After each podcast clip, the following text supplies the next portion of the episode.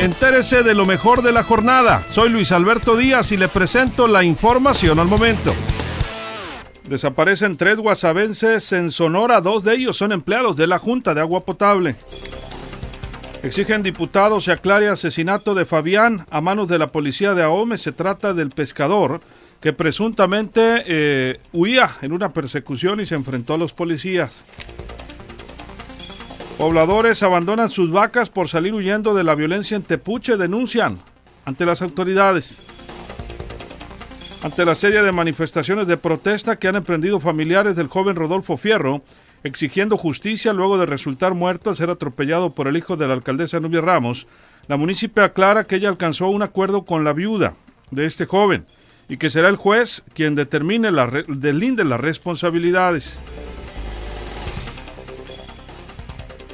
No van a llegar a Mazatlán, es el primer aviso que les dieron a los trabajadores del Estase de la planilla roja procedente de los Mochis.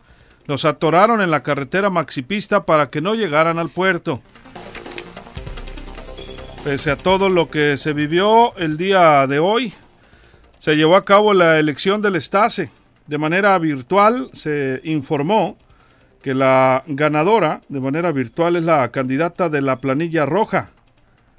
Se trata de Teresita Ochoa, con el cómputo del 75% de las actas en todo el estado. En Sinaloa se tienen 559 pacientes hospitalizados por COVID-19, según el corte de este martes. La ocupación es del 40%.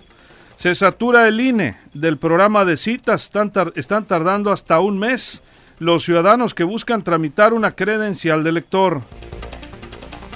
En plena crisis por el conflicto de la basura y por el COVID, el alcalde de Ahome se desapareció hace más de una semana, cuestionó el dirigente del PAN municipal, Ariel Aguilar.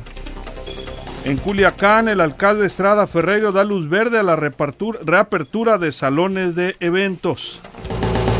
Más información en línea directa portal.com.